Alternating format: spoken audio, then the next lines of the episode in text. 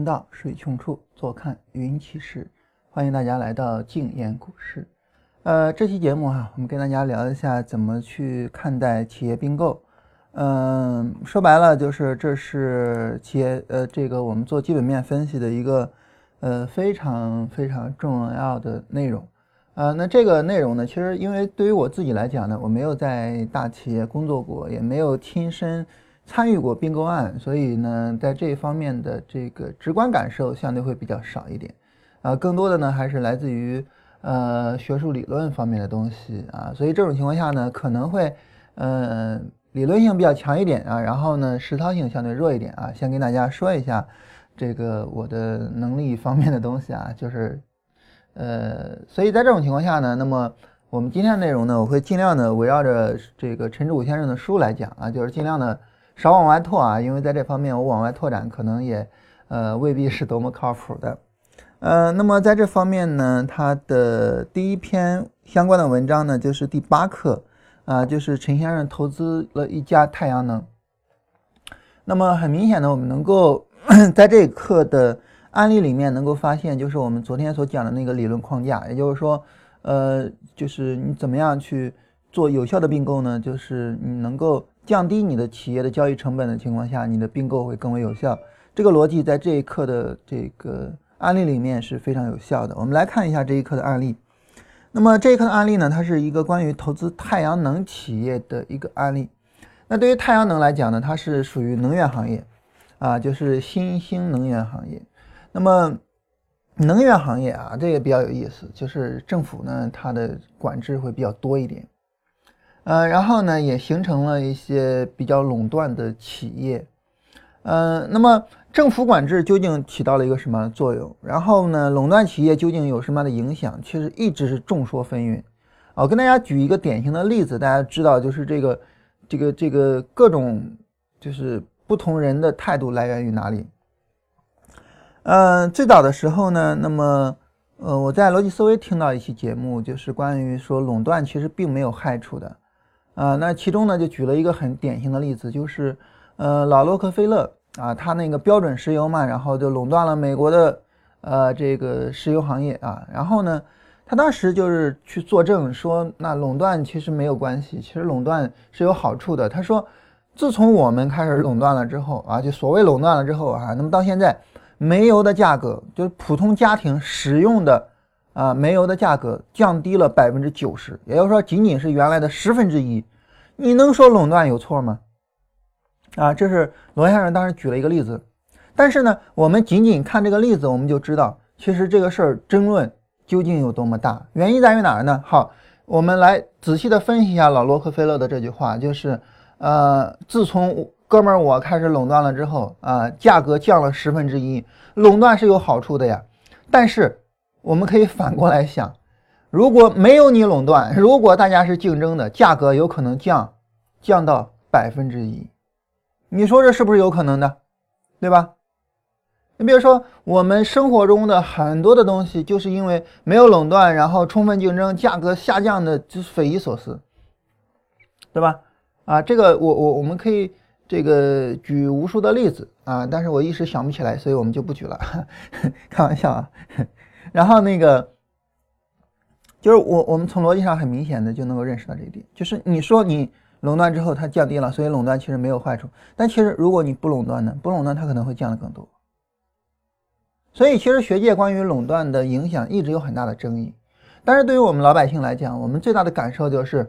反正当滴滴跟快车两个人合并之后，反正这个打滴滴就有点心疼了啊，这钱就花的有点多了，是吧？这是我们的亲身感受啊。所以垄断毫无疑问它会有一些呃影响的，这个影响呢有可能会是负面的啊。所以垄断其实并不像呃很多的这个这个就是崇尚自由主义市场经济的人所说的那么好，就是。呃，垄断是自由竞争啊而带来的一个很自然的结果。那么在这种情况下呢，垄断是有好处的什么的，并没有那么简单。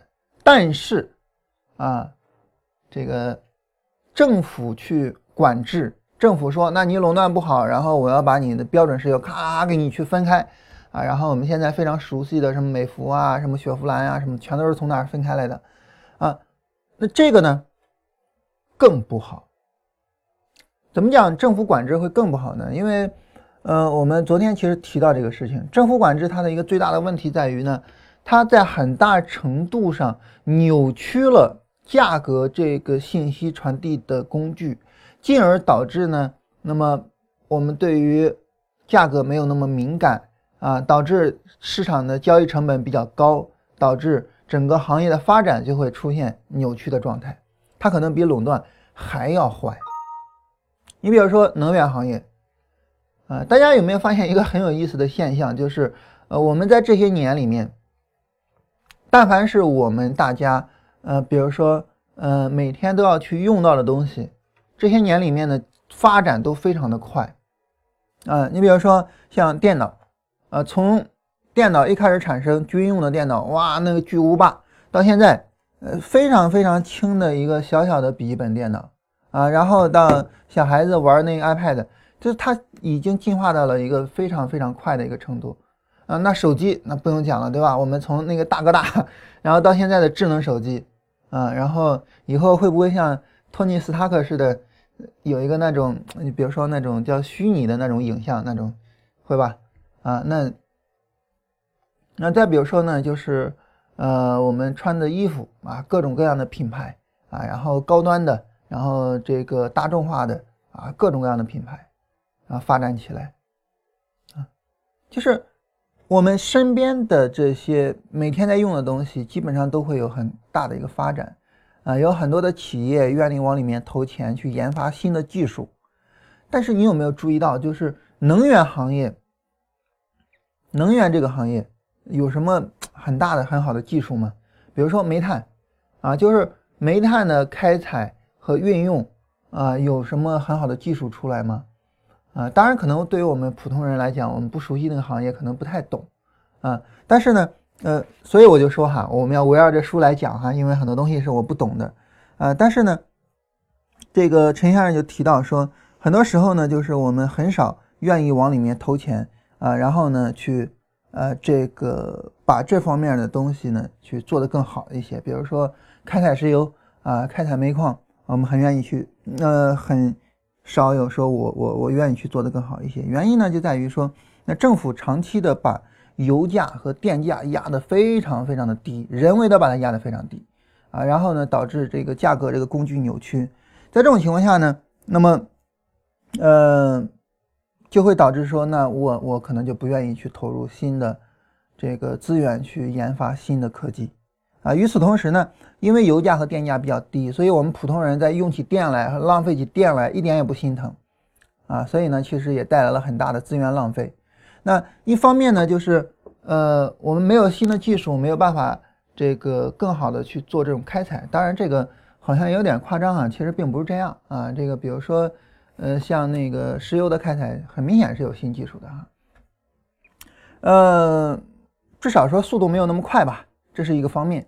第二个方面呢，就是浪费特别严重，啊，你比如说有一次我特别有意思哈，说洛杉矶缺水，啊，我忘了谁在哪儿看到的了，说洛杉矶缺水，大家一定要啊减少用水量，怎么减少呢？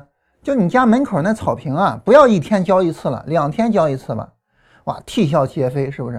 啊，这么缺水，结果那草坪还要去浇，太浪费了。所以一方面呢。就是技术的更新速度远远赶不上其他行业啊，尽管你也有更新啊，这个你说没更新这就扯了哈。然后赶不上其他行业，然后呢，这个效率的提升没有那么高。另外一方面呢，浪费比其他行业要更严重，所以就导致呢，能源的缺乏呢，在呃我们现在就越来越担心啊。因此呢，新能源行业就开始诞生出来，而且呢，新能源行业从它的诞生之日起，就大家就觉得这是一个非常非常棒的一个行业。然后很多的投资就往里面放，嗯嗯，那当然把投资往里面放的话呢，一方面呃在于说我尽可能的去提高我的这个能源的效率，那另外一方面呢就是，哎，反正大家这么可劲的造，然后我就给你生产更多东西，让你去可劲造去。那这个时候呢，太阳能是一个非常重要的一个方面啊，太阳能的这个方面呢就在于说。那太阳这个东西呢，它的能量取之不尽啊，用之不竭啊，五十亿年之内没有什么太大的问题。五十亿年之后，这 他们就不讨论了，对吧？呃，地球到现在都没有五十亿岁，所以在这样的情况下呢，太阳能是一个非常重要的行业。然后呢，呃，陈先生也是发现了太阳能的这么一个机会啊，所以他投他自己啊投资了一家太阳能企业啊，是我们国内的一家太阳能，就是常州天合光能公司啊。他说我是认为这家公司会发展的非常好啊。这家公司呢是。九七年的时候由高继凡先生创建的，啊，时间已经非常久了，到现在已经有，啊，九七年、零七年、二一七年啊，现在已经有二十岁了啊，了不起啊！这个，呃，创业已经那么长时间。然后在九七年的时候，其实那个时候的能源危机、石油危机还不像我们现在感触到的那么那么的紧张啊。那个时候高继凡先生就能想到去创造一个太阳能的企业，这是非常了不起。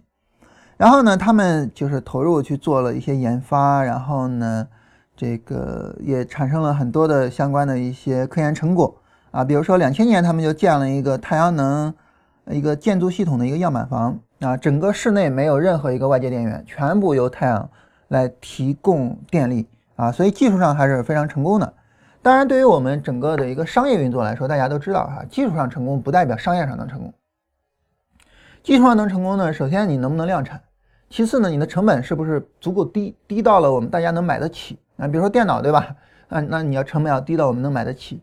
那第三个方面呢，就是呃，它能不能够有一个非常好的销售和分发的渠道啊，等等的。就是，所以呢，技术上的成功其实并不等于呃这个商业上的成功啊，它还有更长的一段路要走。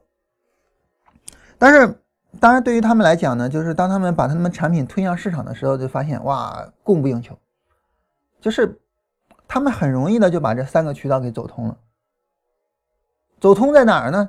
就在于供不应求这四个字上。供不应求的情况下，那我生产一些，你就卖掉一些。那这个时候，首先说，呃，量产，那我当然就尽可能的去做了。那这个价格能不能便宜？那这个就不存在，对吧？我哪怕价格卖的贵，也是我生产一个卖出去一个那。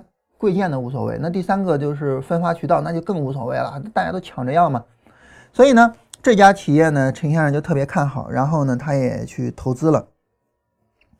呃，然后他当时投资的时候，一股是七点四美元啊，然后现在呢是一股，呃，不是现在了哈，也就是到他呃有这个对话的时候，大家知道是零七年有这个对话的哈，那十年前的对话，那个时候已经到了五十美元啊，它已经涨了五倍多，所以是一个非常好的投资。好了，在这里呢，就比较有意思的是什么呢？比较有意思的就是，那么是不是所有的太阳能企业的发展啊，是不是所有的太阳能企业的发展都能够那么好呢？啊，是不是都能够那么好呢？其实也不是啊，有一些呢，这个太阳能的一个发展的情况就没有那么的好。其实除了啊这个常州天河这太阳能，其他的还有很多的太阳能企业。嗯，然后这儿提到叫无呃无锡尚德啊，是零五年在纽交所上市啊，然后呢，这个让他的老板也成为了零五年的中国首富啊。但是，即便是有这样的一个财富效应，但是有一些太阳能企业呢，它其实发展的就没有那么好，或者是呢，这个它的企业的一个股价并没有一个很好的上涨。比如说这儿提到的叫羚羊新能源企业啊，它上市的时候是十三美元，然后到它聊天的时候还是十三美元，没怎么涨。原因在哪儿呢？哎，就在于我们今天聊的这个课题上，就是关于并购。啊，关于并购来讲呢，就是嗯，建造太阳能的相关的东西啊，硅是一个最重要的原料。那么对于硅这个原料呢，它要求的当然就是特别好的、特别高质量的硅。那这个时候其实生产啊就。很大程度上限制了太阳能的产能，就是如果说我硅没办法很好的去去进行量产啊，然后你太阳能也没办法量产。如果说我硅的价格比较高，那很自然而然的你太阳能的这个价格也会比较高等等的。所以呢，硅是一个非常重要的原材料。那么为什么说呃羚羊新能源它没有怎么动呢？因为它是从其他的企业去买那个硅片啊，去其他的企业啊提炼硅片然后卖给他。这个时候呢，嗯，比如说。质量没有办法保障，因为不是自己的企业，啊，然后呢，价格没有办法保障，啊，所以存在着这方面的一些问题。但是啊，他投资的这一家啊，常州天河，他们是什么呢？叫所谓的垂直一体化整合。他们就是什么叫搜集含硅的废电器，他们自己啊，自己企业内部收集含硅的废电器，然后从里面提炼单晶硅，然后做成硅片，然后呢再去提供给太阳能相关的发电系统。所以在这种情况下呢，它的等于上游，也就是原材料这一块呢是自己来提供的，那么质量我能够保障，然后呢价格我也能够保障，啊成本我都能够去。呃，比较稳定的去做，所以这种情况下呢，常州天河发展的就比较快一点。所以在这种情况下，很自然而然的，就是说我们能够认识到，就是像常州天河这样，我去做这种垂直一体化，我把我的上下游给打通的情况下，那么很自然的，就是我的竞争力呢就会更强一些。所以很自然而然的，陈迪就去问了，那你要这么讲，那如果说我要开个餐馆，我是不是就应该去种地呢？对吧？因为这是我上游嘛。哎，这个很自然而然的就。没有那个必要了，因为根据我们这个昨天跟大家聊的那个逻辑体系啊，根据昨天聊的那个逻辑体系呢，就是呃，什么情况下我们要去做这种多元化，尤其是做打通上下游的这种垂直一体化呢？就是你的啊，如果说你的原材料的生产是别家企业去提供的，OK，那这个时候呢，你的这个交易成本会比较高啊，然后质量各方面都不稳定。所以这个时候呢，如果说我去做这种打通上下游的这种工作啊，它是这个呃有意义的。但是如果说你的原材料是比较标准化的、比较充分竞争的行业，啊，你比如说我开饭馆，我的原材料就是菜呀、面呀，非常标准化，然后呢非常充分竞争，我就没有必要去打通它。那硅片这个东西，我就很需要去打通它。所以这个时候呢，对于硅片，呃，这种就比如常州天河这种。那我打通上下游就非常非常的有必要，但是呢，你要做一个餐馆啊，像陈迪那想法，没必要打通上下游，没有意义。所以，我们说做企业并购呢，那么打通上下游是一个非常重要的企业并购的方面。那么，当我们发现有一家上市公司，它现在在做这种打通上下游的这种这个企业并购的时候，我们就要去看它所收购的这个上游企业啊，然后它所上游企业所生产的给它生产的原材料是不是？啊，对于它的产品来讲是核心部件，是不是非常非常重要的啊？然后是不是质量没有办法说比较好的去稳定，价格没有比较好的去稳定？只有这种情况下，它去打通上游才是有意义的。反过来讲，啊，反过来讲，那么如果说啊，如果说我们是呃这个像做一个上下游的收购。啊，然后呢，我所收购的那家企业啊，不是这种的啊。比如说，我收购的一个上游企业呢，它并不是做的我的比较核心的业务啊，它给我提供的并不是我的核心的原材料。比如说，它所提供的原材料是充分竞争的，是比较标准化的，那这个时候我去收购就没有任何意义。你比如说，我作为一家这个汽车生产商啊，比如说我丰田啊，然后呢，我就没必要去生产呃去收购一家轮胎厂，或者是收购一家。这个钢铁厂没有任何意义啊，因为这些东西都非常标准化啊，所以当我们去看到这种打通上下游的收购的时候，我们一定要注意这个方面。在这个方面上，我跟大家举一个例子哈，这个是，哎，我又忍不住往外闲扯哈，然后我们往外扯一下蛋啊，扯一个什么呢？我们我们聊一个特别有意思的行业，什么行业呢？就是影视行业啊。假如说我是一家电影公司，这个时候。我们想，我作为一家电影公司，我的上游和我的下游分别是什么呢？我的上游就是明星啊，名导演啊，然后当然那个呃摄像啊、剪辑呀也是我的上游，但是呢，明星跟名导演这两个是最重要的，这是我的上游。然后我的下游是什么呢？就是影院啊，因为我拍了片子，没有影院给我排片也不行啊，对吧？所以这就是我的这个上下游。那么这个时候我就想哈，如如我作为一家电影公司，我的这个上游和我的这个下游，它是不是非常重要的呢？我们会发现太重要了。首先我们来说上游，对于上游来讲，就那些明星名导演，哇，太重要了。如果说打通了上上游，就是什么呢？我把这个明星名导演我签到我的公司里边，那这个时候呢，呃，片酬什么的，我可以相对的去去做一下控制。但是如果说这些明星名导演不是我去控制的，啊，那这个时候其实就会很麻烦。麻烦在什么地方呢？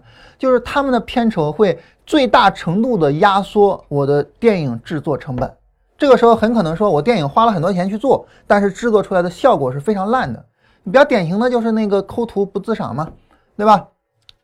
花了很多钱去做这部电视剧，啊，但是的大部分的钱都放到给明星片酬身上了，啊，然后在这种情况下呢，我给了明星片酬之后呢？这个我我就没有钱去去拍景，没有钱什么了，只好去抠图，啊，结果大家骂的是谁呢？骂的还是我，骂的还不是那些明星啊，当然那些明星也骂哈，这个这个杨天宝同学也被大家骂的骂的不轻啊，就是在这方面呢，还有一个我很被动的地方，被动在哪儿呢？就是明星的核心作用还体现到一个很重要的方面。假如说我家公司我拍了一部可能不是很知名的，呃，不是。我我我可能聘请了一些不是很知名的这个呃演员，不是很知名的导演，我去拍一部非常好的影片或者是电视剧，然后我这个影片电视剧火了，火了之后呢，你说是我这家电影公司火了，我这家电影公司牛逼吗？不是，还是这帮子演员，我下一次再找他们，对不起，片酬涨了。你比较典型的，我们举个特别典型的例子，就刚才我提到的钢铁侠，啊，那钢铁侠同学在拍第一部的时候是。片酬多少知道吗？五十万美元，那时候还不如战争机器的那个片酬高。但拍第二部的时候，五十万那不扯淡吗？哥们儿现在火了，那五十万怎么能行呢？对吧？所以你看，你明明是拍我的电影火的，但是不好意思，我拍谁的电影火的无所谓，啊，有所谓的就是我现在火了，所以片酬不一样了，啊，所以这就是电影公司一个很尴尬的地方，就上游。啊，也就是明星、名导演是他们的重要的生产的原材料，但与此同时呢，他们又没有什么谈判的价值。所以你看，电影公司哈，有很多电影公司就是一部大制作啊，没有能够去卖得出票房，然后电影公司就倒掉。什么派拉蒙，对吧？是叫派拉蒙吗？啊，派拉蒙那么牛逼的电影公司，对吧？倒了吗？所以这个时候你你你就很容易理解了，为什么迪士尼那么牛逼？为什么呢？因为米老鼠不要片酬的，对不对？啊，然后这个比如说那个什么《寻梦环游记》火了，《寻梦环游记》火了之后呢，那里面那个墨西哥小男孩也是不要片酬的。如果你要出个《寻梦环游记二》，它的片酬照样是零。所以这就是为什么迪士尼那么牛啊！然后迪士尼只是收购了各家，然后刚把刚把谁是谁给收购了？呃，不是，皮克斯早就收购了，嗯。啊，就是就是手里面拿着漫威的那些那些版权的，叫叫叫什么来着？就刚把它给收购了，啊，收购了之后，啊，对对对，刚把福克斯给收购了，啊，就是因为福克斯他要付给钢铁侠片酬，但是呃，这个这个呃，我我我我我不需要付给唐老鸭或者是米老鼠片酬，啊，这是一个很大的一个区别。所以这种情况下呢，很多的电影公司现在就开始往上游打通，啊，然后呢，他们。会签约他们自己的这个明星啊，比较典型的当然就是华谊兄弟，对吧？啊，我们国内这个华谊兄弟手底下有很多的这个明星啊。那这是电影公司往上游去打通，那还有往电影公司往下游打通。往下游打通就是我自己建我自己的影院。那当我自己建了我自己的影院之后呢，那么这个时候我就在我的影院里面，我当然拍我的片子喽。还有呢。就是我的票房造假也比较好造假呀，哈，这个这个当然大家都知道是一个行业公开的秘密嘛，对吧？你比如光线自己的影院，然后上光线的片子，经常半夜凌晨是满的，所以这个呃，总之呢，就是电影公司往下游打通啊，就是去造这些影院。那华谊兄弟呢，影院就比较少，所以呢，你你看每一次冯小刚出个片子啊，别管是这个这个潘金莲也好，还是什么也好。动不动的就跟王思聪撕逼啊，说你们万达怎么不给我排片呢？你们万达为什么要打压我呢？其实你说冯小刚为什么这么苦逼的去跟人撕逼呢？很简单嘛，华谊兄弟自己没有影院啊。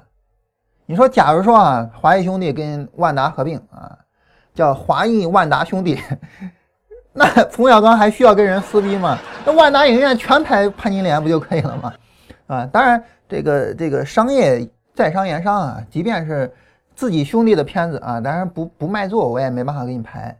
但至少我一上来，那比如说第一天我会给你排的比较多吧，啊，人卖座不卖座的，我后面再给你降嘛。但是总归来讲，你占有这个资源之后，你的电影就会有先天的优势，啊，所以呢，往下游打通也是非常重要的。所以啊，电影公司啊，因为它是一个非常尴尬的存在。就是上游的明星、名导演对他的压迫非常严重，下游的影院对他又非常重要。所以呢，电影公司，比如说华谊兄弟，如果说能去上下游打通的更好，那么对他来说就是有意义的。那这是一个非常特殊的行业。当然，在这个娱乐圈里面呢，那也当然不是只有你电影公司有这个考虑了。那那我作为明星，你比如说我，我作为明星，我也有这种考虑。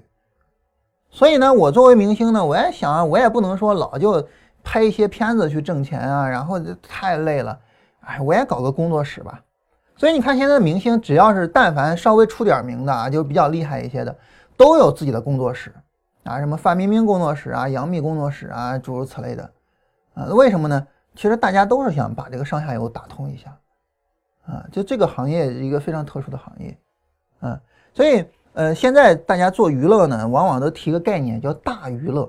为什么叫大娱乐呢？就是因为你上下游不打通啊，你只在整个的娱乐的一个产业链里面只做其中的一环，非常的被动。无论是哪一环都非常被动啊。所以大家现在都在去去，就是娱乐圈都在打通上下游，它不是没有原因的啊。就是你你下一次你再听一个什么呃什么什么工作室，你就知道啊这个。呃，杨幂老师做工作室啊，范冰冰老师做工作室，呃，都都是非常有必要的事情啊。这也是一个呃商业远见所所所所能够体现出来的一个点啊。这忍不住又跟大家闲扯了一下啊。本来说咱们不闲扯的，所以这是跟大家聊的就是关于垂直一体化，也就是说呢，就是呃我去打通上下游的这种一体化，就什么情况下做一体化是比较有意义的、比较重要的，什么时候做一体化是没有必要的啊？我们要清楚，清楚了之后呢？我们就能够去更好的去分析，就是这些上市公司做上下游一体化的时候，这个一个情况啊。然后，然后我们再来聊第二种一体化，或者说第二种的企业并购。第二种企业并购是什么呢？就是横向拓展。我不是纵向的上下游关系的去拓展，而是横向拓展。你比如说可口可乐去养猪 啊，然后啊，咱们说这例子说了太多遍了啊，可口可乐去养猪，这就是一个横向的拓展，它没有啥关系嘛，对不对？啊，这叫横向多元化。那么横向的多元化，它又有什么要求呢？哎，这个来自于陈先生的第九课啊。我们首先来聊一下陈先生的内容哈。如果我忍不住跟大家闲扯，我再跟大家往外扯一扯。呃，这个一体化呢，讲的是关于，呃，陈迪就问他说，这个企业的界限啊，应该在哪里？就是说我什么地方，我我我我我我就不应该往外搞了。然后呢？呃，陈先生提到的逻辑就是我这两天在跟大家说的逻辑，就关于企业的边界。我们昨天专门聊了企业的边界，对吧？啊，今天早晨忘了公众号说了啊，这个，呃，因为呃，昨晚上跟雅琪复盘复的特别晚，然后昨天没回家，就在公司睡的。然后今天振兴来了，帮我捎过来早餐。吃完早餐，我我们就准备直播了啊，我忘了发公众号了。呃，就是昨天这个这个我们专门聊企业的边界这回事了，对吧？然后，呃，陈先生的回答跟我说的这个是类似的，但是陈迪就说了特别有意思一事，说在中国哈，好像公司什么都喜欢自己做，啊，是他就是什么都乱搞，就是这个是什么原因呢？陈先生说呢，他说原因是多方面的，第一个因素啊是关于契约精神啊，我们国内呢相对来说比较缺乏契约精神。这一点哈，就是呃这些年应该会比较好一点了，所以呢，大家可能这种感触不是特别深啊，尤其是年轻人感触可能不是特别深，但是年龄如果稍微大一些的人就能够很有感触，就是我们国内的契约精神其实真的不是很好。大概十年前的时候，那些做成功学的老师还有很多在讲契约精神的，但现在讲的少了，可能是因为我们国内的契约精神已经蛮好了。你比如说最简单的就签劳动合同。十年前的我们国内的很多企业不签劳动合同的，当然现在大家都签了哈，啊，然后我我这个呃，再比如说企业跟企业之间啊，然后呃签了一个什么供货合同或者什么的哈，有些时候真的，说实话没有太大用处啊，说撕破就是说撕毁合同就撕毁合同，你也没什么太大的办法，以前的时候真的没有太大办法。你说打官司吗？打官司又耗时又耗力，啊，然后最终打官司打赢了，那那点钱还不够付律师费的，啊，所以就搞得乱七八糟。呃，然后一直到现在，我们国家的这个就是就是不怎么，嗯，就是就整个制度建设不怎么好的这个企业哈，呃，不不怎么好的地区呢，那么现在这方面还是比较的差的。你比如说我们老家，啊，然后前段时间呢，有朋友说这个就在老家，然后老家人搞了一个投资啊，然后。说不行，我得把钱去要回来。为什么不行呢？说这个往老家投资啊，老家人就说：“那你我们现在着急用钱，把钱打过来吧。”说：“那不行啊，我们得签合同啊，对吧？你没有一个股权合同，你没有相关的东西，我怎么能给你钱呢？”人说：“哎呀，现在太着急了，合同的事儿我们马上，你啥时候回老家，我们啥时候签不行啊？”哎，反正最后就拗不过这个亲情嘛，那就打回去吧。结果打回去，合同一来二去没影了。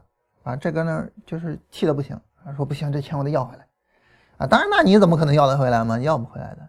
当然，这个其实就反映了一种商业环境的不成熟，啊，这种商业环境的不成熟，其实会带来很多很多的问题，就是做事情不签合同这事儿哈，它会带来特别多的问题，而且呢，大家不要觉得你不签合同就就是对你有好处，其实不是的，啊，不签合同的坏处有些时候。超出你的想象，你比如说，我给大家举一个很有意思的例子哈，什么例子呢？你比如说，假如说我啊是一个什么公司呢？比如说我是一家健身房嘛，啊，然后呢，我们想做一个健身的 APP，啊，振兴呢，它是一个做 APP 的公司，哎，我过去找振兴啊，我说振兴啊，来这个帮我做一 APP 吧，振兴说行啊，签合同给钱啊，哎，咱哥俩关系那么好，对吧？你这签啥合同，给啥钱啊？你先做，做好了之后，这个，你放心，钱绝对不会少了你的。啊，振兴说，哎，也行吧，反正咱关系那么好，行，我给你做吧。啊，振兴给我做了一 APP。假如说这 APP，假如说啊，振兴大概需要四十万左右。假如说啊，然后呢，这个做了 APP 给我了，我就开始 APP 就上线了呗。那上线了之后呢，也也挺火的啊，也挺好。想，嘿，你看这 APP 都火起来了。给他什么钱呀，对吧？合同反正也没签，无所谓，不给他钱。那你说我是不是占便宜了呢？结果转转天，法院给了我一张传票，啊，振兴他们公司把我告上法院。他告上法院告的是什么呢？不是我拖欠他的劳务费，因为如果说振兴告我拖欠劳务费呢，我大概需要给振兴四十万就可以了。振兴告的是什么呢？振兴告的是。侵犯他的版权，因为那个 A P P 是他做的，版权是他的。但是呢，我未经他的同意啊，就以我的名字把这个 A P P 给上线。而现在这个 A P P 特别火嘛，我我们刚才提到，振兴就说了，你看哈，就按照这个 A P P 火的程度，那怎么着这个版权也值个一千万吧？当然我只是随口乱说哈，这是我懵逼了。我操，这 A P P 火，它不仅仅是有你写的这个功劳啊，也有我推广的功劳。这个说，那我管你呢，反正我写的 A P P 就这么火，这么火的 A P P，你不赔我个一千万，你觉得好意思吗？那怎么办呢？你没有办法，没有办法怎么办？那赔钱了，对吧？你不赔钱怎么办？我总不能说我真的就被人给鉴定为侵权，然后就怎么样吧？而且我确实侵权啊，这东西确实是振兴写的呀。所以你看哈，本来我可能耍小聪明，我。这合同我不给他写，然后劳务钱我不给他，结果最后搞到怎么样呢？给人更多钱。当然，大家可能说这这故事是你乱编的，你这故事乱编没什么用。咱们就不说乱编的故事，咱们就说实打实的，就是那个 Facebook。那大家其实能够发现，这个事情是我根据 Facebook 的事情胡乱编出来的。Facebook 里面呢，当时是扎克伯格曾经替两个人，然后去。呃，写一个这个网站啊，当然，这个扎克伯格对那个网站也不感兴趣啊，但是呢，呃，也是虚与委蛇啊。他说行，我帮你写啊。当然那个我我就是也没怎么给人写啊。然后后来他退出了 Facebook，然后人就说哇，你的 Facebook 跟我当时想让你帮我写的是一样的呀，那不行啊，你这是剽窃我的创意啊。把 Facebook 告告上法庭，结果最后 Facebook 赔了人多少钱呢？我印象中是六千万美元还是多少钱？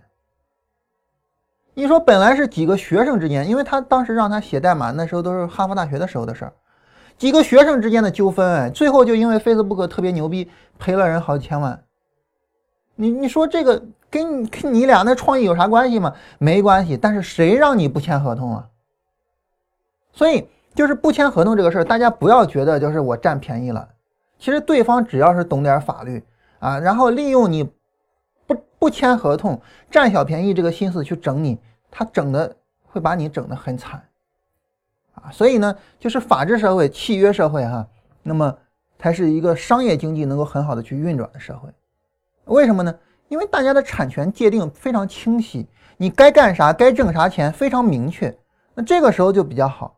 否则的话哈，你别就是有些时候你可能不签合同，你占了便宜了。就像我们老家那些人，有些合同呢，呃，有些时候呢。你不签合同，你以为你占了便宜了，但其实呢，摔了个更大的跟头，就是我胡乱编的这个故事，对吧？所以呢，这个契约精神这是一个非常重要的一个方面。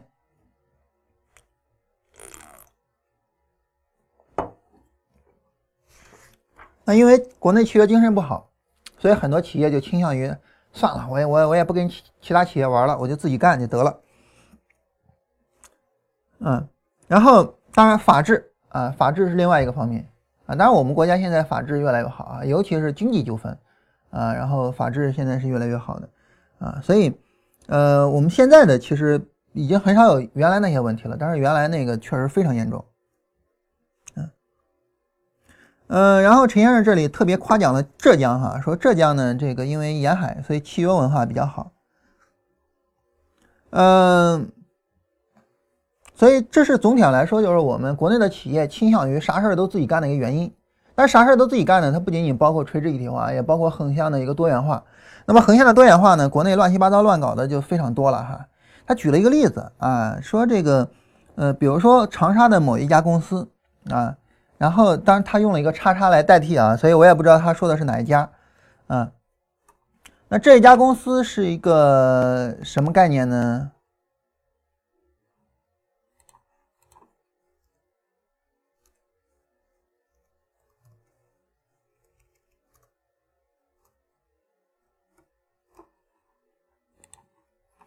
这家公司的这个概念啊，就是说它是一家上市公司啊，然后呢，嗯，他们经常呢就是回国回长沙的时候，因为陈先生是湖南人啊，回长沙的时候呢就住他们的酒店啊，所以陈迪就说啊，说那我觉得他们公司肯定是干酒店的，然后陈先生说，我一开始也以为他们主要是干酒店，但其实不是，他们的主营业务啊，注意是主营业务，包括百货、针织品、文体用品、照相器材、音像制品、金银首饰。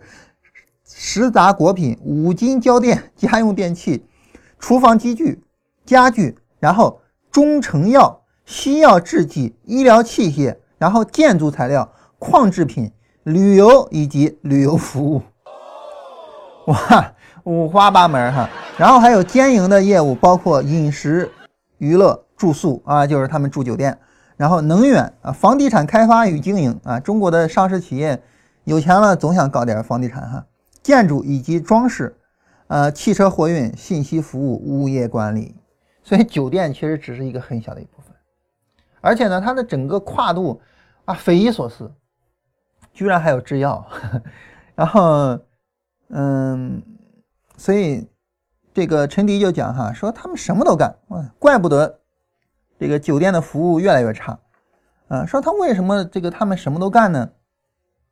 然后陈先生说啊，一般来讲呢，如果说不同的业务领域或者说行业间它有很强的一个互补性，那这个时候呢，呃，做多元化其实是有意义的。而且呢，当我们把这些行业去放到一家公司的时候呢，也可以分散公司的风险啊。那么，呃，一个行业不景气，或者是有许多个行业不景气，这个关系都不是很大啊。整个收入其实不至于说呃太受影响啊。所以呢。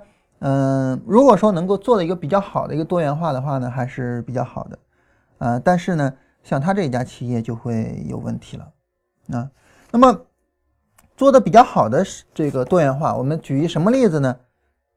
咱们就拿小米来举例子啊，我个人是觉得小米的这个多元化做的很棒啊，我们以小米来举例子，正好这儿也有一位朋友说啊，徐老师能不能点评一下小米的商业模式？对于小米来讲呢，我们很呃这个简单的就能够看到，它是从做手机开始的。呃，小米做手机的时候，那个时候雷军被人称为雷布斯哈，也就是说呢，呃，就如同百度对应这个呃谷歌，然后阿里巴巴对应呃亚马逊一样，当时呢，我们很多人是把小米对应苹果啊。当然，在国内国际上，国内和美国它有这种对应关系，就是美国有很多的创业的想法很不错，就被移植到国内。啊，但是我们能够看到，这种但凡成功的公司，他们都会有自己的新的创意。啊，你比如说百度跟谷歌是不一样的啊，谷歌从来没有想过居然还可以卖假药，对吧？然后阿里巴巴和亚马逊或者和易趣是不一样的，其实它和亚马逊不一样，京东和亚马逊是类似的，然后阿里巴巴和易趣是类似的，嗯，就是允许别人在上面开店嘛。但它和易趣不一样，因为易趣是收费的，啊，然后阿里巴巴是免费的。啊，所以小米跟苹果它也需要有一点不一样的地方。那怎么不一样呢？嗯，然后雷军做了一个非常大的创意，就是苹果追求的是高品质、高价格，那好，我追求的是性价比。啊，所以雷军和小米他们几乎凭借着一己之力啊，帮我们把手机的价格降下来了。我觉得应该至少有一半。我们很多的人现在能花一两千块钱使用智能手机。在很大程度上是小米的功劳，这个是毫无疑问的啊。所以在这个意义上来讲呢，就是小米在最开始的商业模式就是通过性价比去颠覆这个行业。当然他们是比较成功的，但是现在的小米已经完全不是当时的那个样子。我们现在如果说大家身边或城市里面有小米之家，你可以进去看一下。就现在的小米之家呢，他们就是下面的那个实业呃，就实体的体验店啊，呃，现在。开了不少了吧？嗯，就是大家如果说有机会去的话，可以去看一下。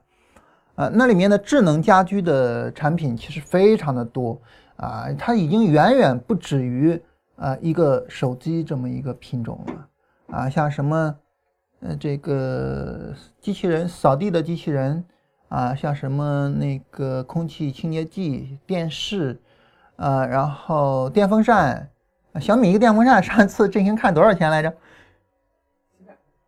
几百块钱，啊，我还以为那个特别贵的是他的，就就就那个那个竖着的特别贵的啊，那那是我记错了啊。然后还有，反正就是就是各种都有吧。然后当然我我们比较熟的小米手环之类的啊，诸如此类的东西特别多。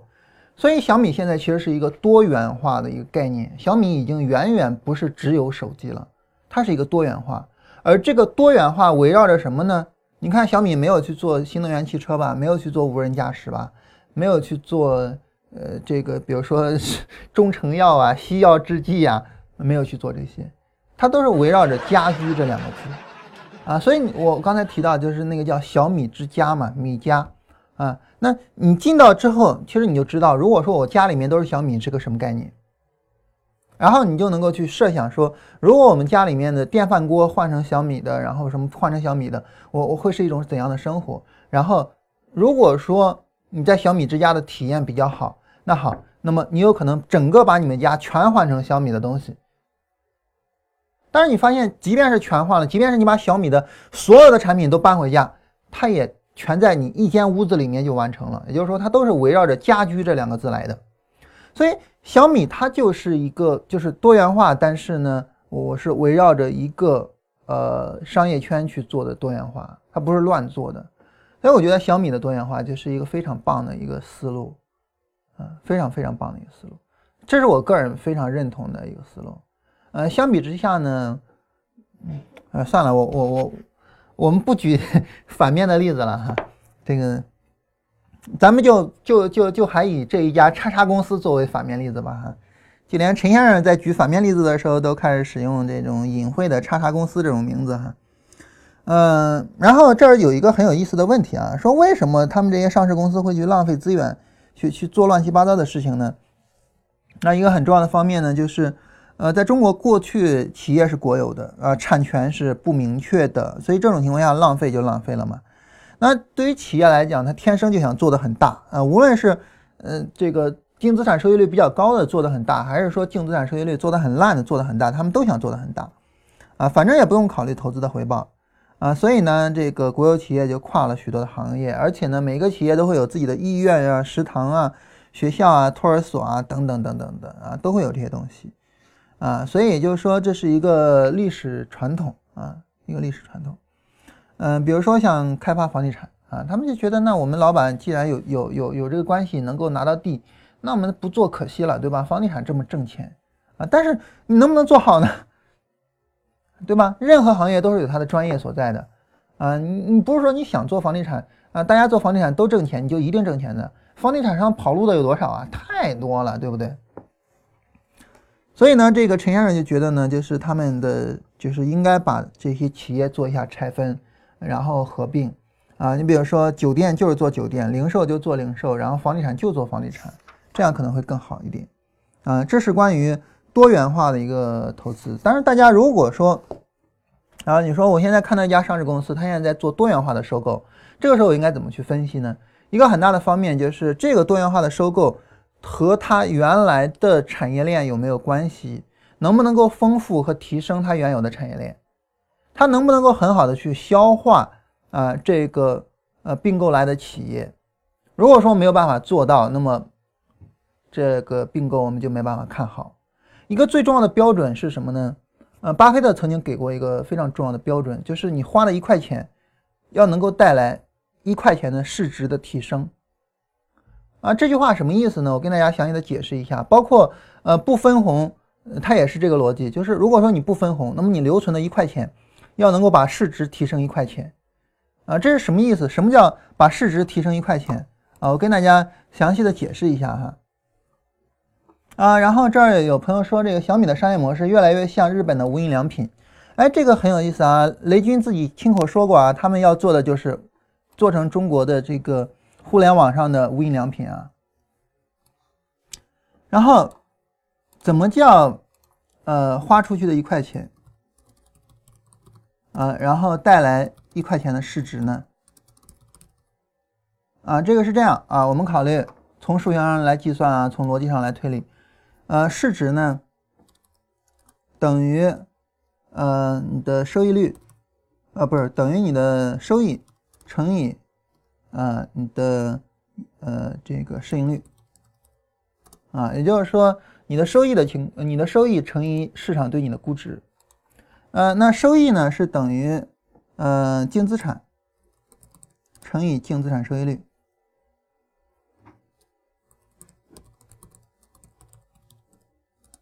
啊，然后当然再去乘市市盈率。那么所谓的啊，所谓的花出去一块钱就要带来一块钱的市值的意思是什么呢？就是如果我假设市盈率是不变的，如果我假设市盈率不变，然后净资产这里，假如说它增加了一块钱。啊，然后市值这里我也要去增加一块钱，怎么办呢？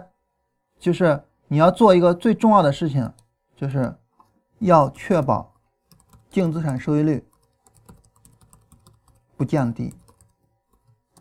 你要确保你的净资产收益率不降低，也就是说，在只有你能够确保你的净资产收益率不降低的情况下，啊，你的这个收购才是有意义的。当然，如果说你的净资产收益率是提升的，那当然更好，因为这个时候你的市值会增长，就是呃会增长的更多，不是会增长哈，因为本来就会增长，啊会增长的更多，所以你要去确保你的这个净资产收益率不降低，这个是必须的，所以它就是有这样一个要求，就是你的净资产收益率是不能降低的。那什么样的收购能够不降低净资产收益率呢？那可口可乐去养猪肯定是没有办法做到的，对不对？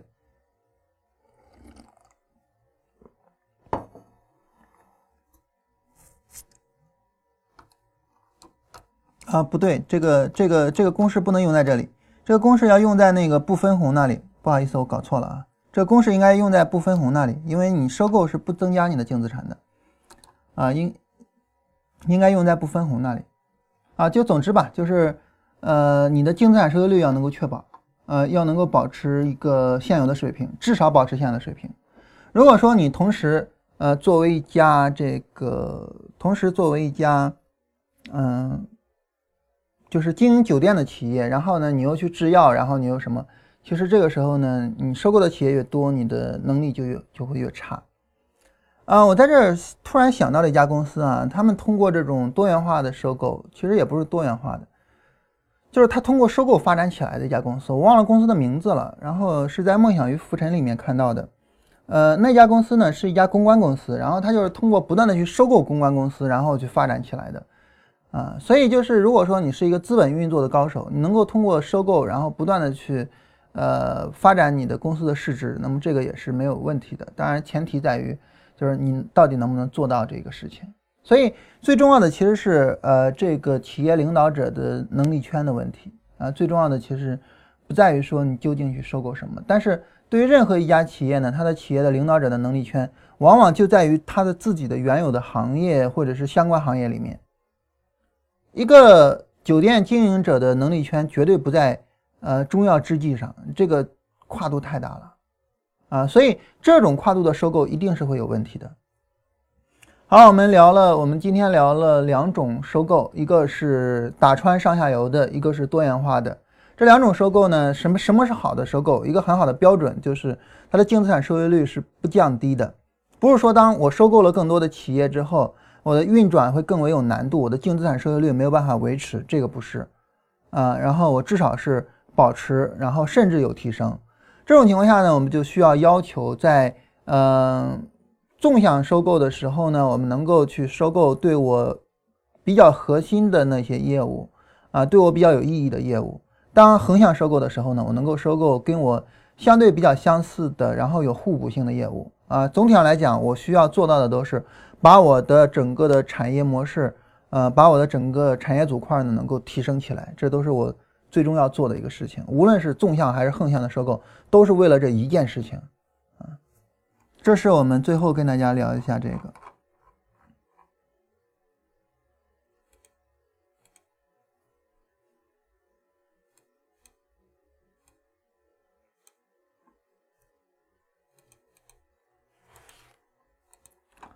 嗯，然后在第十课里面啊，第十课里面就谈到说，呃，社会文化和商业模式的话题。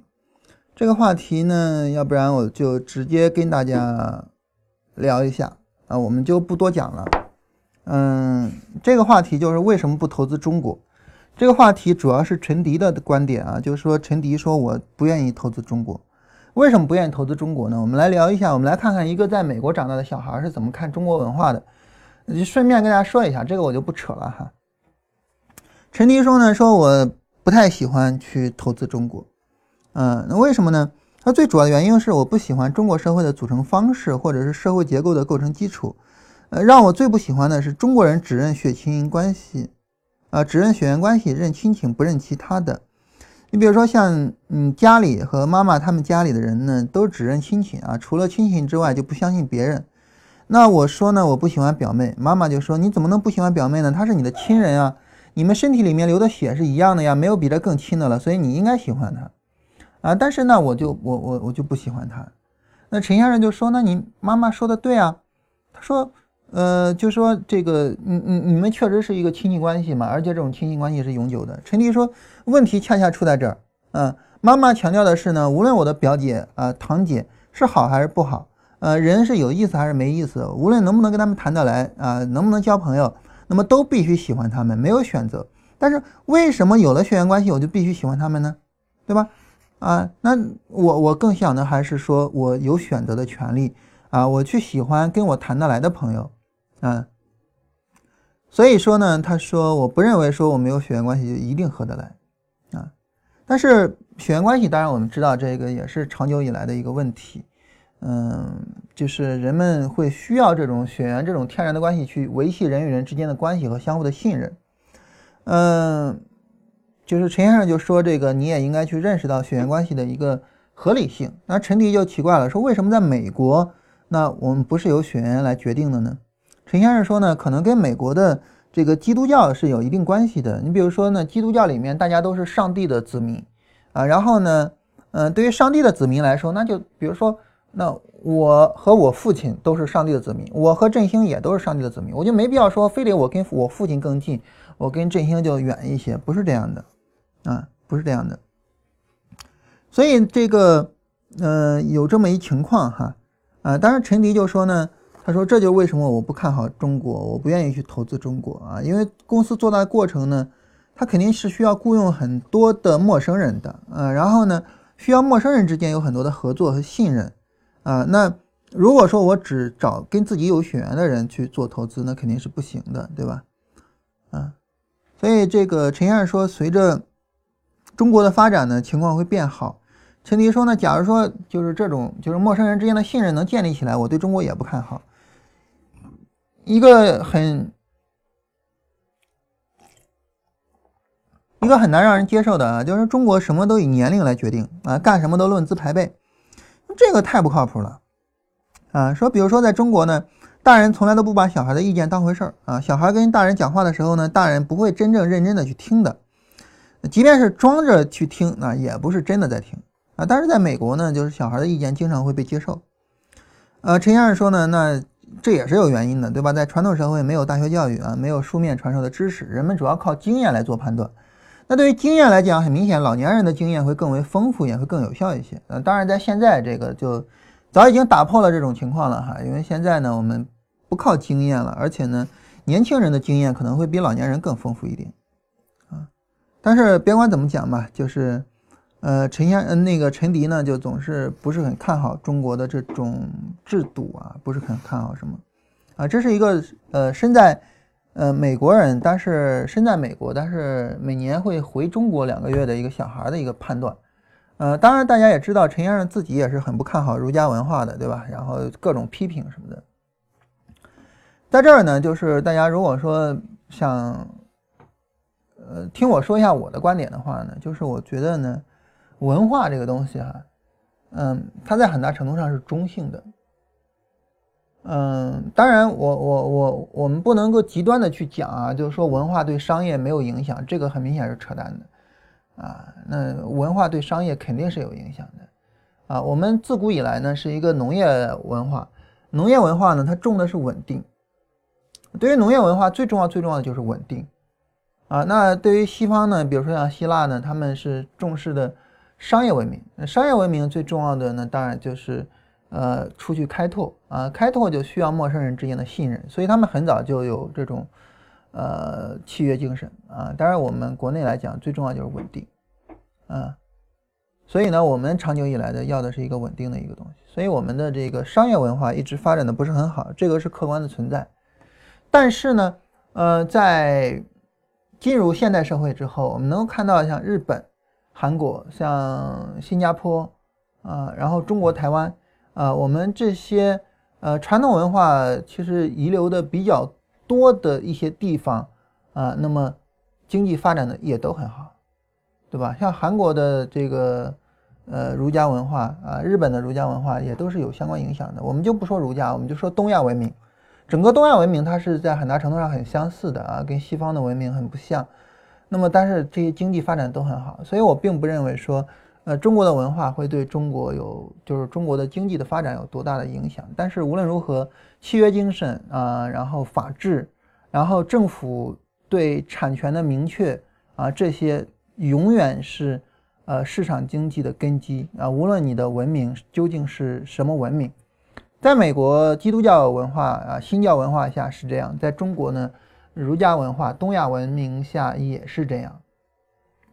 所以呢，就是我们国家的市场经济什么时候能够，就是到呃美国那种程度呢？就是什么时候啊，我们的契约精神、我们的法治、我们的产权制度啊，能够到那种程度的时候，就是嗯，因为制度它是我们在内部做博弈、在内部做商业竞争的一个最基础的东西。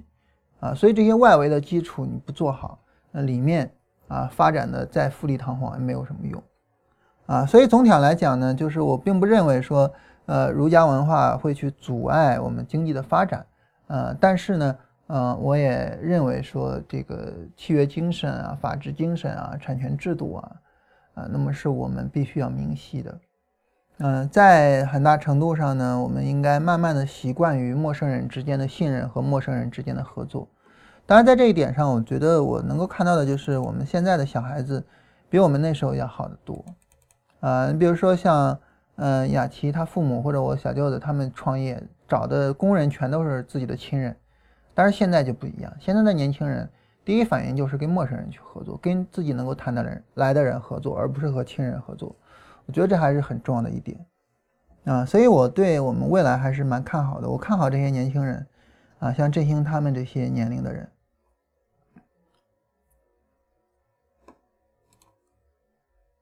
我是一个，我是一个非常乐天的人，就是一个无可骄傲的乐观主义者，所以我永远看好未来。嗯。另外一个特别特别特别有意思的一个事情啊，啊，就是那个，嗯，我前两天跟大家推荐那个《终身成长》啊，然后我看了陈先生这本书，我觉得特别好，等等的，然后就有朋友问我说：“你现在怎么看一本书给人推荐一本书啊？”我说：“倒也没有看一本推荐一本，因为，呃，我看完陈先生的书到看《终身成长》中间，我大概看了五六本书吧，我也没给大家推荐。”但是为什么我现在看每一本书我都觉得特别好呢？一个很重要的原因就是我现在越来越，就是我我自己感觉啊，就是我现在越来越有那种彻底的空杯心理。我也不知道为什么，就是现在的空杯心理就特别的强，就是我就觉得就什么都对，就是除了我自己的想法，因为我自己的想法我经常会怀疑，我觉得大家说说什么都对的啊，然后就看一本书，我觉得人家说的挺好，挺好，挺好。啊，就是现在这个空杯心理比较强，我也不知道为什么啊，可能是因为越学东西越觉得自己不行，我也不知道为啥，反正现在空杯心理特别强。呃，然后有一位朋友问说，呃，推荐给孩子读的书，啊，当时我提到的就是推荐的书包括教育部的啊书单，然后。呃，古典原文啊，比如说四大名著啊，《古文观止》啊，啊，然后诗词啊什么的，啊，然后还有的就是一些社科类啊，或者是自然科学类的，啊，就就科学类的吧，啊，比如说呃，好奇鬼的自然大发现。啊，等等的，啊，那么哲学的书呢是，呃，写给孩子的哲学启蒙书，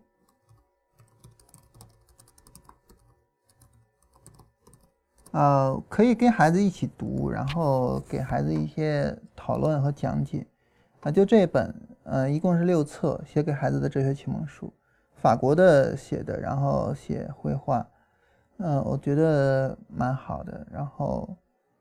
可以去看一下，这里面有很多的相关的内容。我第一次跟孩子去讨论哲学，是一个非常有意思的起源。嗯，有一次呢，还给孩子讲那个零啊，就是零一二三四那个零啊，他说零是怎么来的？我说零这个东西啊，它特别有意思，这数字特别有意思。零这个数字是印度人创造的。其他任何国家的其他的任何国家的人不会想到创造力，只有印度人能想到。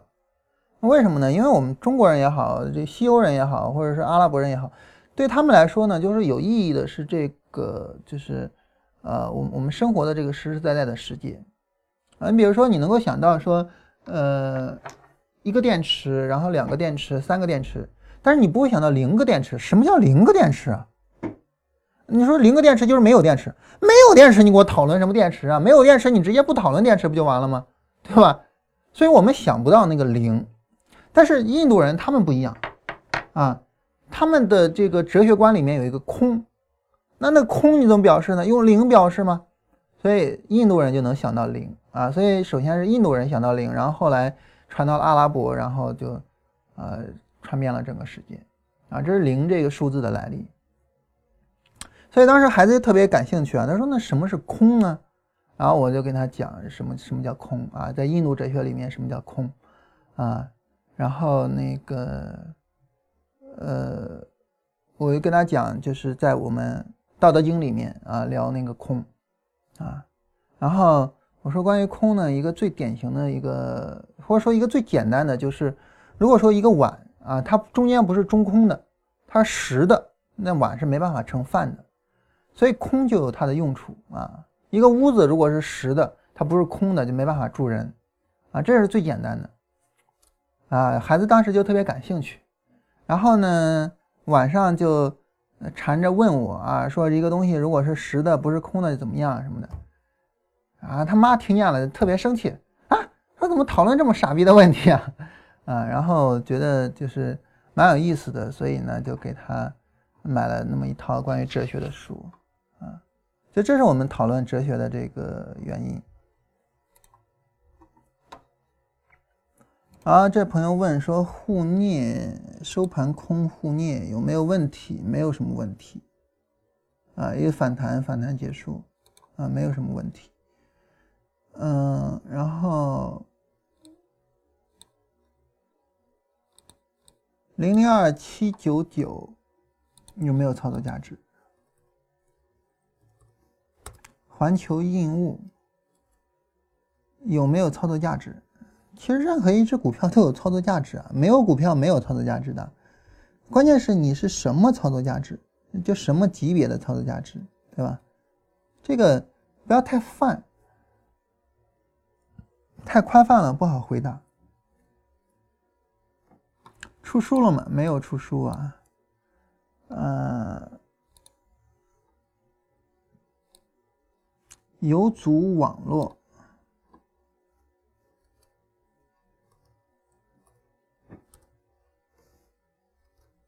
有组网络这个股票是一个下跌走势的股票啊，这个买进价值并不大。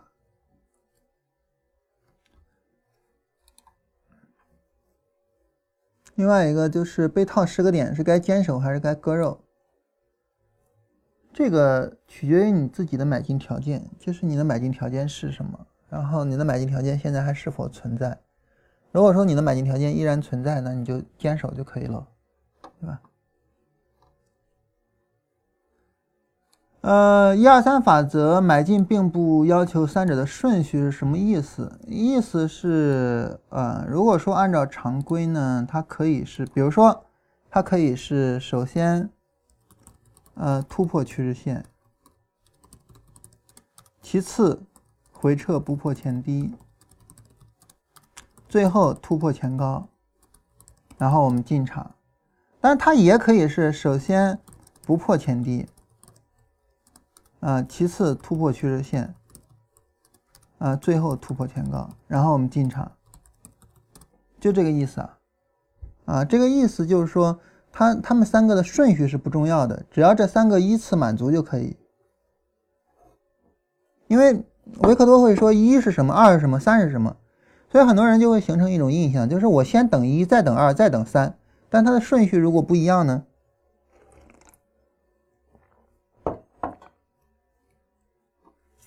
好，看来是不是日线级别的底部抬升？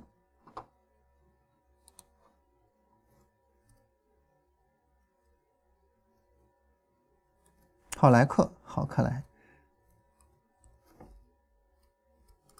好莱克是不是日线级别的底部抬升？嗯，对于这家企业来讲，就对于这个走势来讲啊，嗯，这里是一个日线、短线级别的底部抬升，啊，日线、短线级别的底部抬升，啊，还不是波段级别，日线、短线级别的底部抬升。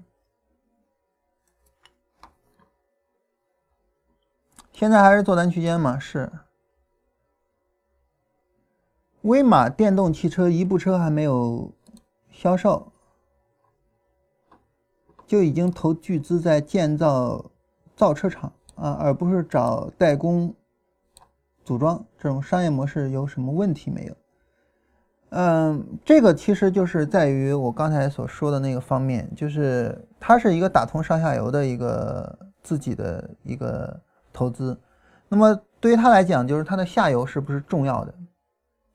也就是说，我我们应该首先思考的是，对于一家电动汽车厂来讲，啊，那么它的生产、它的量产是不是最重要的环节？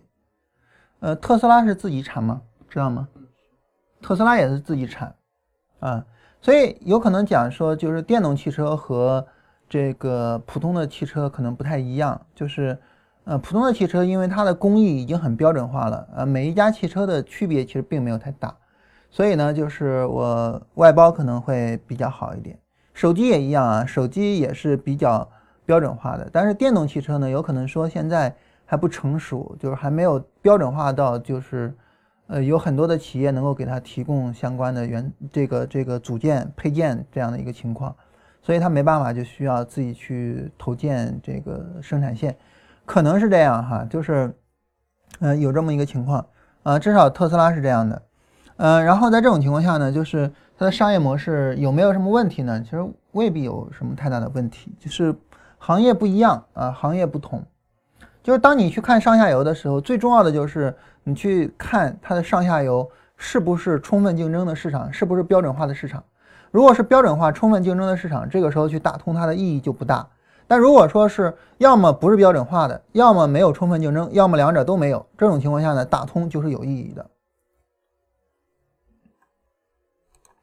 嗯，假如说现在是日线上涨，短线回调，三十分钟下跌，我想五分钟进场做一波三十分钟短线，这个时候多好还是空好还是不做？日线上涨，这个太拗口了啊！就是说日线上呢，日线是一个上涨走势的回调，啊，三十分钟呢对应的就是下跌走势，那能不能做一波短线空单？如果说你想三十对五去做短线空，那肯定是可以的。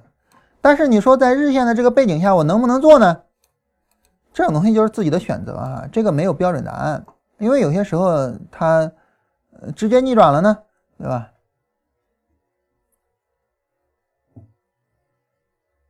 所以是这样，就是就这种问题啊，就关于短线思路这种东西哈，我个人还是觉得复盘更重要一些。复盘比我们讨论更重要一些。如果创业板指数一百个里面选几个符合个股，直接选就可以了啊。好像也不喜欢选板块，选板块的思路是在哪里呢？嗯，选板块的意义在哪儿呢？就是板块呢可以通过板块的联动互动啊，帮我们能够更好的呃去操作那样的个股啊，因为呃说白了就是如果说。比如说，未来创业板涨得又好，啊，然后呢，这个智能家居这个板块又比较好，那么创业板里的智能家居肯定是最好的，啊，所以，嗯，就是我自己的选股习惯就是什么呢？嗯，当然，因为我做股票做的频率很低了哈，选股次数也很少，我自己的选股习惯是这样的，就如果说我发现呢一次波段回调，然后假如说我能够选出来一个板块里的很多股票，就说明这个板块基本上是给送钱的一个机会，啊，所以板块的重要性在于它的联动性。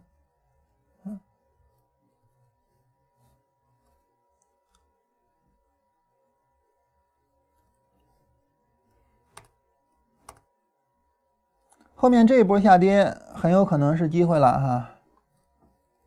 现在就当前此刻这一波下跌很可能就是机会了。大家要去做选股啊，然后要去做买入的准备，很可能是机会啊，除非是非常急，然后下跌，然后啪啪啪的破位什么的，可能性不是太大。嗯，当然有可能啊，因为前面这波下跌挺急的，然后现在是一是一个机会了哈。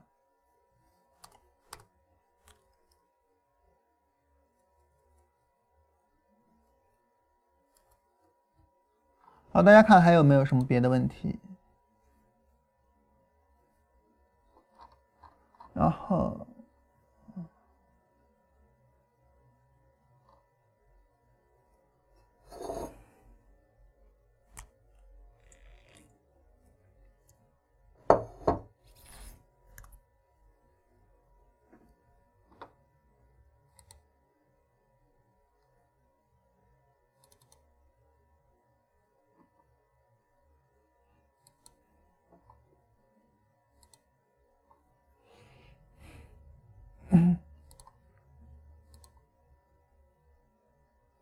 啊，大家没有别的问题，我们今天就到这儿。然后今天是周五啊，今天周五，然后到下周一是我看看下面是什么。下周一是聊关于全球化，全球化与创业。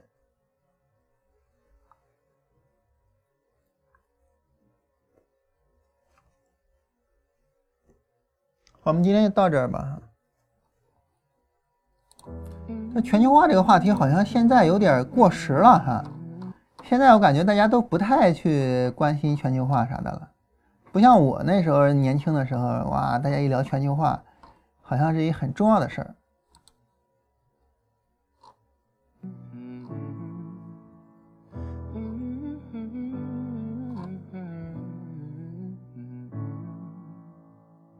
You've got a hold of me, don't even know your power. I stand a hundred feet, but I fall when I'm around you. Show me an open door, then you go and slam it.